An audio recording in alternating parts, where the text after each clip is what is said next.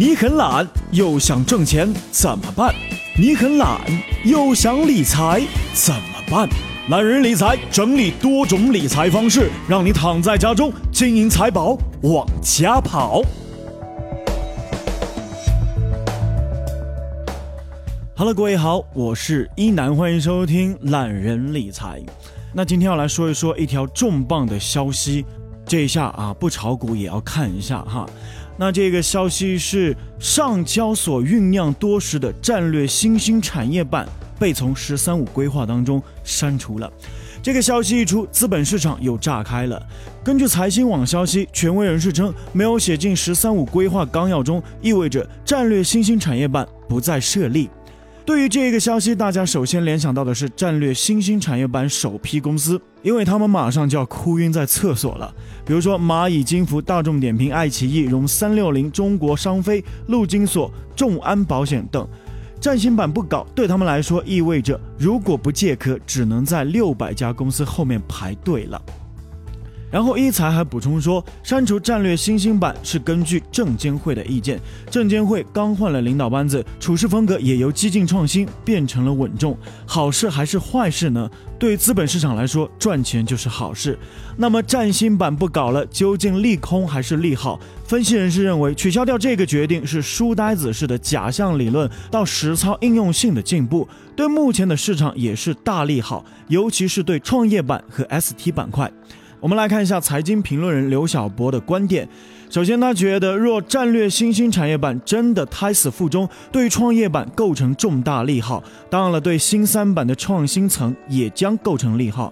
那如果真的叫停战略新兴产业板，这将是继注册制延期之后，管理层对股市释放的又一重大利好，向市场传递了扩容节奏将放缓的信号，跟政府工作报告里将此前提出的显著提高直接融资比重调整为提高直接融资比重相呼应。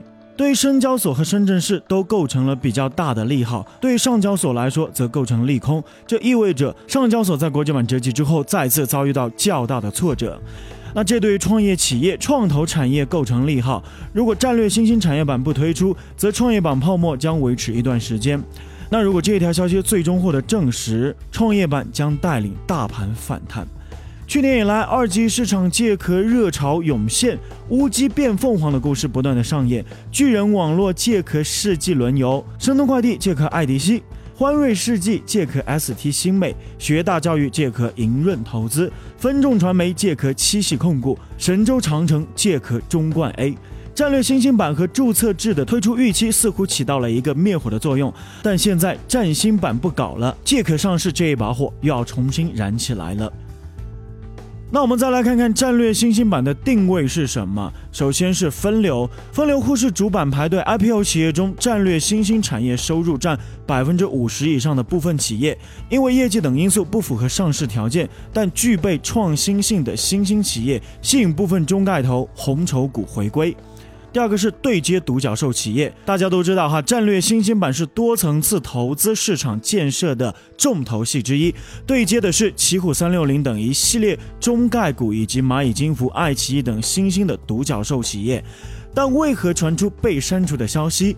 一直以来呢，新兴板都是创业板最大的噩梦。删除新兴板呢，对拯救创业板和脆弱的 A 股显然是可以起到短期的利好作用。但是，能否说删除之举是否为了创业板和可怜的股民呢？银河证券首席策略分析师孙建波表示，其对取消设立战略新兴板的规定早有预期，因为在他看来，战略新兴板虽然在具体规则上与深圳市场的创业板有所不同，但是其本质与创业板是没有任何区别的，因此呢，没有必要进行重复的建设。所以呢，我国的段子手又开始借题发挥了。根据证监会的意见，删除“十三五”纲要草案中设立战略性新兴产业板，如何理解呢？嗯。第一个是啊，不是延后，是不搞了。五年之后没有意义了，主要由创业板和新三板承担高新产业的上市任务。私有化的中概股哭晕在了厕所里。原来占新板有绿色通道能插队，现在只能六百家排队，猴年马月也没戏啊！壳的价值又来了哈。有人说，那还有人说，蚂蚁金服、小米科技这一些公司通过占新板上市，其实是对市场激活。现在维稳都顾不上了，决心很大。还有的说二八转换可能性不大，市场博弈很可能顺延既有风格，三千五百以下不大可能启动注册制。还有人说哈，证监会自己删的，从消市激进改革转向流市极度保守，市场稳定压倒一切，成为证监会的底线。好了，以上内容来自懒人理财。如果想了解更多财经知识，欢迎关注懒人理财。那最近一楠在参加一个听众最喜欢的主持人投票的活动，那关注一楠的个人公众号 DJ 一楠呐，独一无二的一七彩云南的南，在听一楠菜单里点主播投票，就可以来为我投票。希望各位听众老爷给出你宝贵的一票，万分感谢。好了，我们下期不听不散，拜拜。